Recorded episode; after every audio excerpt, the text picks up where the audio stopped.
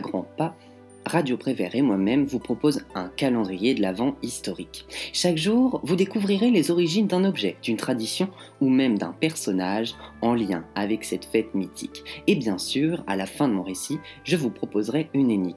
Aujourd'hui, je vous raconte l'histoire du Père Noël.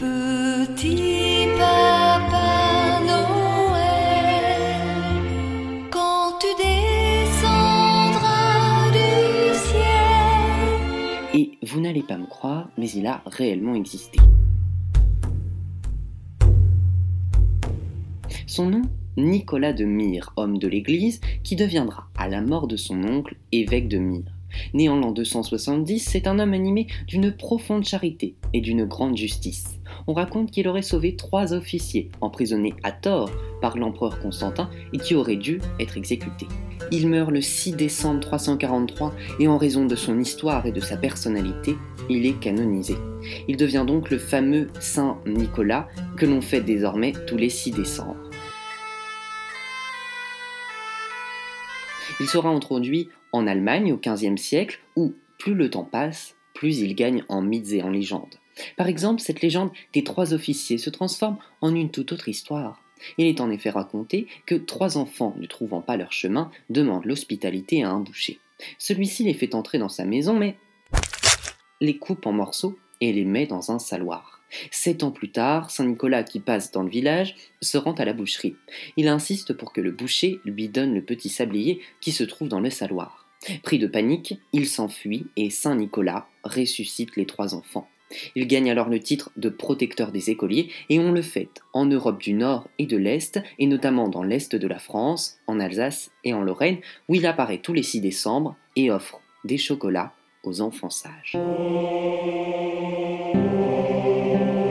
Mais c'était sans compter sur Martin Luther, qui réforme la liturgie en Allemagne en dénonçant les dérives du christianisme et en prônant un retour aux sources des textes bibliques qui ne font aucune mention des saints, du culte de la Vierge Marie et de l'existence du purgatoire. Avec d'autres réformateurs, il donne une nouvelle direction au christianisme, le protestantisme. Cette religion s'étend dans d'autres pays en Europe, dans lesquels les protestants vont abolir la fête du Saint Nicolas et se concentrer sur la naissance de Jésus le 25 décembre. Vous aurez sûrement compris qu'à cette époque, c'est encore Jésus qui apporte les cadeaux la nuit de Noël. Aux Pays-Bas, Saint Nicolas est transformé en un personnage laïque que l'on appelle Sinterklaas, tandis qu'en Allemagne, on le nomme Santa Claus. Les colons allemands et néerlandais exportent ensuite ce personnage en Amérique du Nord, où son nom devient Santa Claus avec un C.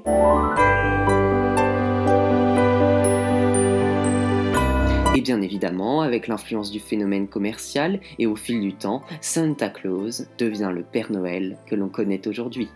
Maintenant que vous êtes des spécialistes du Père Noël, voici mon énigme. Est-ce Coca-Cola qui a défini l'apparence du Père Noël avec sa barbe, sa veste rouge et son air enjôleur? La réponse après une musique dans l'esprit de notre thème du jour.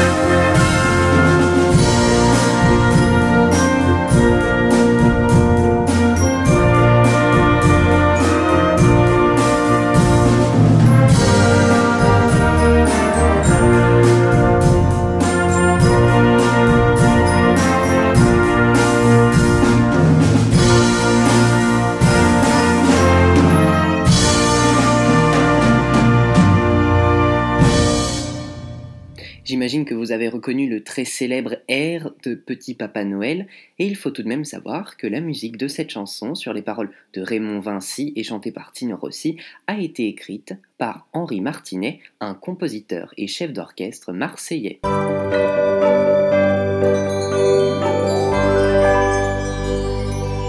J'espère que vous avez eu le temps de trouver pendant la pause musicale la réponse à mon énigme qui était, je le rappelle, vrai ou faux, Coca-Cola a inventé l'image du Père Noël.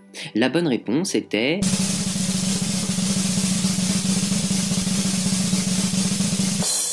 Faux. C'est en fait Clément Clark Moore, un auteur new-yorkais qui, en 1823, écrivit dans un poème de Noël intitulé The Night Before Christmas ces lignes. Son habit de fourrure, ses bottes et son bonnet étaient un peu salis par la cendre et la suie. Jeté sur son épaule un sac plein de jouets lui donnait l'air d'un bien curieux marchand.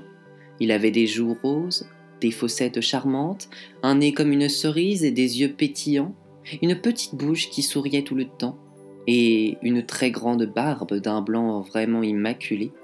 De sa pipe, allumée coincée entre ses dents, montaient en tourbillon des volutes de fumée il avait le visage épanoui et son ventre tout rond sautait quand il riait comme un petit ballon. Il était si dodu, si joufflu, cet épiègle lutin, que je me mis malgré moi à rire derrière ma main. En 1862, l'illustrateur Thomas Nast dessinera pour un magazine, et en s'inspirant de cette description, le Père Noël tel qu'on le connaît aujourd'hui. Et Coca-Cola, lui, n'insère ce personnage dans ses pubs qu'en 1931, alors qu'il a déjà été utilisé, entre autres, en 1919 par Mourad, une marque de cigarettes, et en 1923, une marque de soda aromatisé au gingembre. Le Père Noël n'a désormais plus aucun secret pour vous, et j'espère que vous avez été sage si vous espérez recevoir un petit quelque chose sous le sapin. A demain pour ouvrir la troisième case du calendrier de l'Avent historique.